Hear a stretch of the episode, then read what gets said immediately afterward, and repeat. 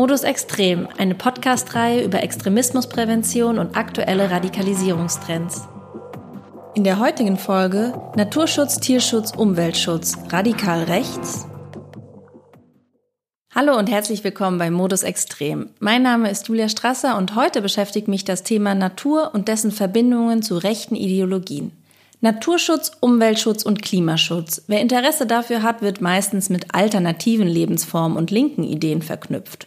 Ökos. Wenn ich so jemanden bezeichne, dann wählt er doch grün oder links. Auf Demonstrationen gegen Klimawandel, Atomkraft und Gentechnik befinden sich doch ausschließlich Menschen, die eine liberale Meinung und demokratische Werte vertreten. Oder? Nicht wirklich. Martin Sellner, einer der Führungspersonen der identitären Bewegung, hat dazu folgende ganz klare Meinung. So sagt er, Umweltschutz ist extrem eng und ganz klar mit Heimatliebe verknüpft. Umweltschutz hat nichts, aber auch gar nichts mit Multikulti, Einwanderung und Globalisierung zu tun. Auch Philipp Stein, rechtsradikaler Verleger, sagte bereits schon 2017, das Bekenntnis zur Heimat und so auch zur Natur, zur Landschaft, zu den kulturellen Eigenarten, Bräuchen und so weiter ist aus meiner Sicht zweifellos ein Merkmal rechter Weltsicht, nicht linker. Naturschutz und Rechtsextremismus. Für viele Menschen passt das so gar nicht zusammen. Ökologisches Leben und Umweltpolitik werden in Deutschland oft mit einer emanzipatorischen Weltauffassung verbunden. Aber welche Zusammenhänge bestehen wirklich zwischen der Geschichte des deutschen Natur- und Umweltschutzes und rechten Ideologien und welche aktuellen Strömungen und Verknüpfungen existieren? Um Antworten auf diese Fragen zu bekommen, habe ich mich mit Lukas Nikolaisen von Farn getroffen.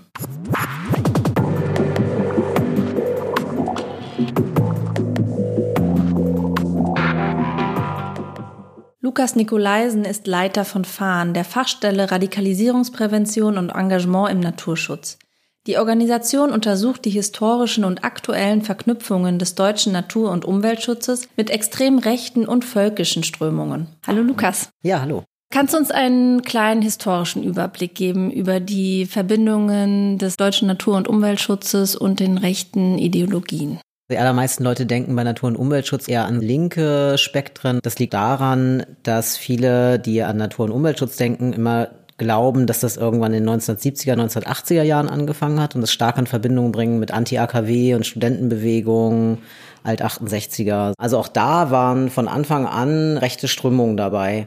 Und es war gar nicht so eine rein progressive, weltoffene, linke Veranstaltung. Und tatsächlich waren auch die Forderungen zum Teil gleich. Man will keine Atomenergie, keine Pestizide, keine Gentechnik und dass man aber viel weiter in der Geschichte zurückgehen muss. Dann gelangt man zu Ernst Haeckel, der den Begriff der Ökologie überhaupt das erste Mal definiert hat, was Ökologie ist. Also er hat es auch ungefähr so definiert, wie wir es heute noch tun würden. Er hat sehr schnell darüber nachgedacht, ob nicht Zuchtverfahren auch für menschliche Gesellschaften ähm, förderlich sein könnten, ob es nicht gut wäre, ähm, kriminelle, kranke, schwache auf irgendeine Art und Weise auszusortieren.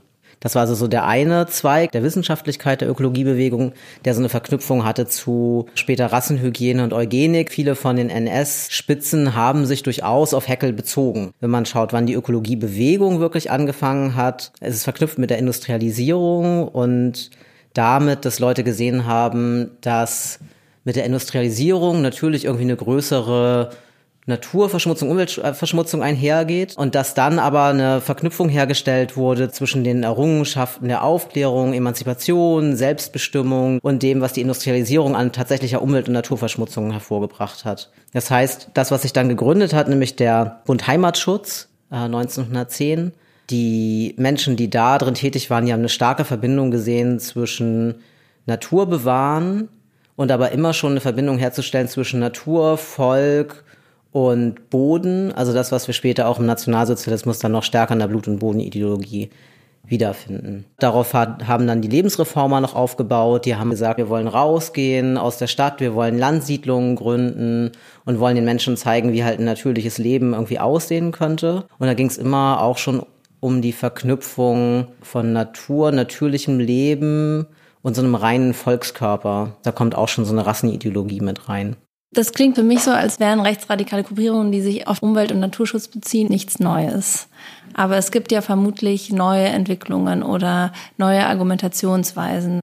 Naturschutz ist Heimatschutz, Umweltschutz ist Heimatschutz sind ja so die Slogans, die sich gerade in rechten Parteien irgendwie wiederfinden. Diese Ansätze, die gab es eigentlich schon immer. Dahinter steht aber dann immer so die Erhaltung des gesunden Volkskörpers. Ne? Man will keine Atomenergie, weil man Angst hat, dass irgendwie der, der Rasse schaden könnte. Was neu ist, ist die Themenvielfalt, wie Postwachstum oder regionale Wirtschaftskreisläufe oder Fairtrade. Die Rechte ist da ein bisschen breiter aufgestellt und es liegt natürlich auch daran, dass es die extrem rechte oder die antidemokratische Strömung nicht gibt, sondern dass sie sich halt unterteilt. Es gibt sowas wie klassische Neonazi-Parteien, die sehr auf die Gesundhaltung des Volkes abzielen.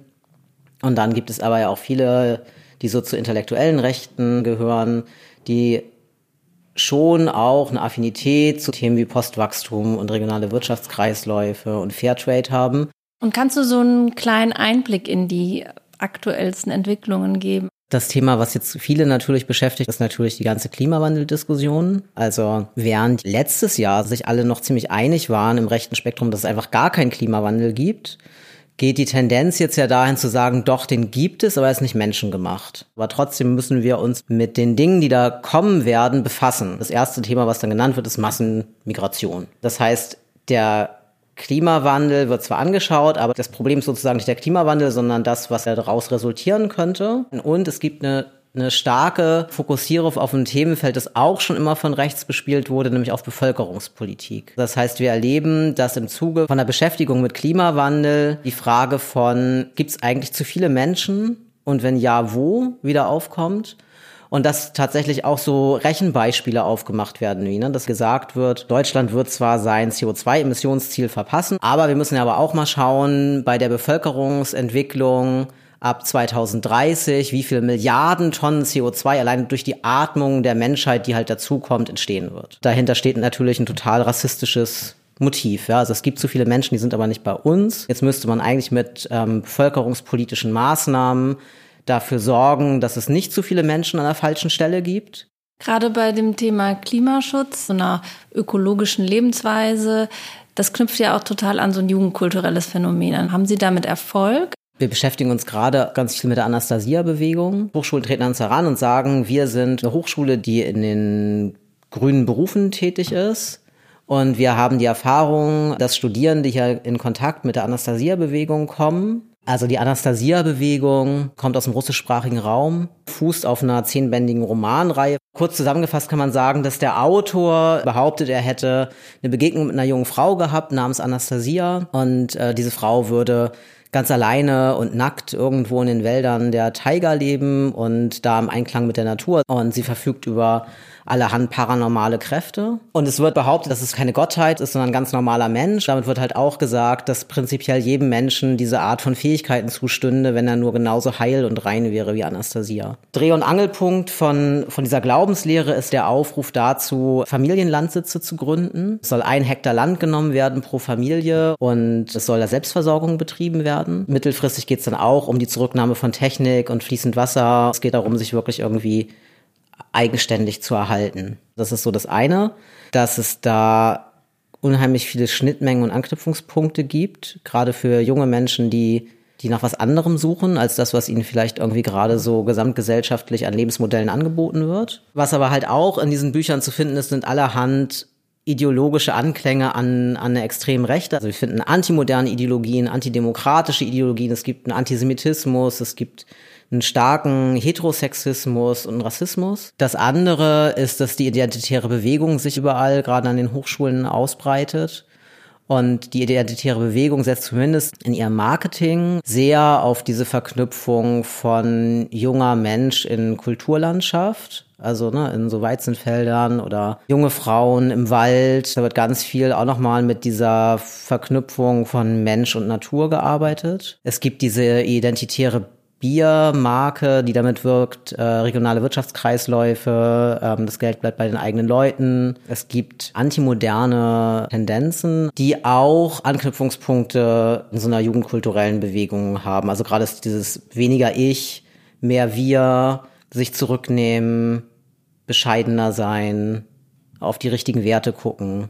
Besteht die Gefahr, dass sich vielleicht sogar ehemals linke Gruppen mit Rechten im Sinne des Umweltschutzes zusammentun?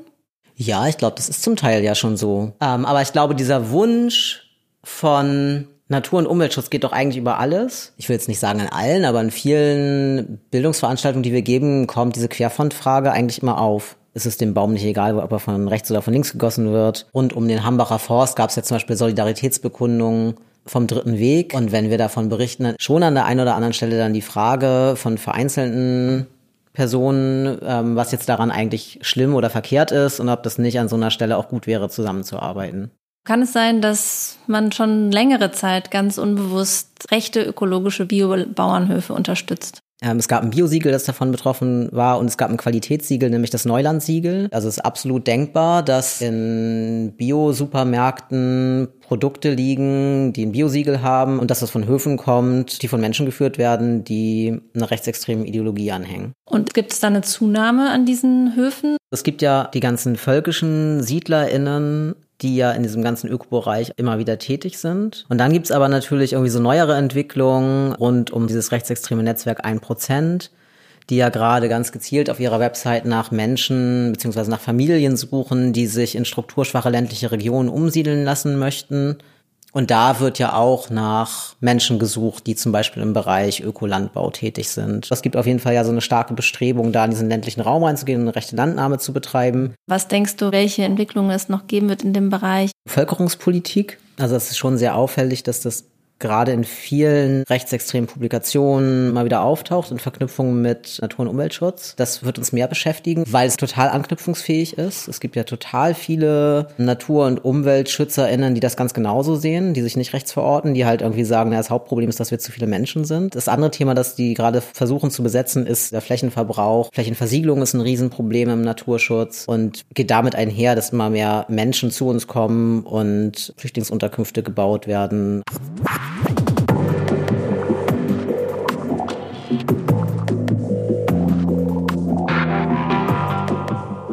Auch wenn immer mal wieder hier und da durchsickert, dass es rechtes Engagement im Natur- und Umweltschutz gibt, so gehen doch immer noch die meisten Menschen davon aus, dass es sich dabei um eine Randerscheinung handelt. Aber die Auffassung, dass Umwelt, Natur und Tierschutz ausschließlich in linken Kreisen verankert seien, geht eindeutig nicht auf. Rechtsextreme Personen und Gruppen engagieren sich überall im Natur- und Umweltschutz und das schon seit sehr langer Zeit. Sie sind in der Anti-AKW- und Anti-Gentechnik-Bewegung, im Engagement für ökologische Landwirtschaft, für artgerechte Tierhaltung, aber auch in neueren Debatten wie denen der regionalen Wirtschaftskreisläufe. Und auch Themen wie Fairtrade und Nachhaltigkeit sind mittlerweile stark von rechts belegt. Die deutsche Natur- und Umweltschutzgeschichte beginnt nicht erst in 1970er Jahren, sondern geht bis zu 150 Jahre zurück und war oftmals von konservativen und faschistischen Ideen beeinflusst. Kein Wunder also, dass diese Verbindungen wieder an Aktualität gewinnen. Um dem zu begegnen, muss sich stärker mit der eigenen Geschichte auseinandergesetzt werden. Es muss sich mit den Anfängen beschäftigt werden, um zu akzeptieren, dass sich in der deutschen Geschichte des Natur- und Umweltschutzes vielfältiges an rechten Ideologien findet und dass diese Ideologien zur Bewegung dazugehört haben. Natur und Umwelt sind zentrale Elemente im rechtsextremen Menschen- und Weltbild. Es darf nicht geleugnet und übergangen werden, dass es sie auch aktuell gibt, die Natur- und Umweltschützerinnen aus dem rechtsextremen Spektrum. Slogans wie Umweltschutz ist Heimatschutz oder Naturschutz ist Heimatschutz finden sich in den meisten rechten bis extrem rechten Zusammenschlüssen. Und die Themen und Forderungen grenzen sich oftmals, wenn auch manchmal nur vordergründig, gar nicht so stark von gängigen Zielen anderer Gruppierungen ab. Mit diesen Tatsachen muss sich der Rest der Bewegung auseinandersetzen und dazu positionieren. Denn gerade auch für junge Leute, bei denen das Interesse für Natur- und Umweltschutzthemen in den letzten Jahren ja stark zugenommen hat, verbergen sich hier diverse Anknüpfungspunkte und somit auch zahlreiche Einstiegsmöglichkeiten in die rechte Szene. Modus Extrem, eine Podcast-Reihe über Extremismusprävention und aktuelle Radikalisierungstrends. Gefördert von der Robert Bosch Stiftung. Produziert von Studio 36.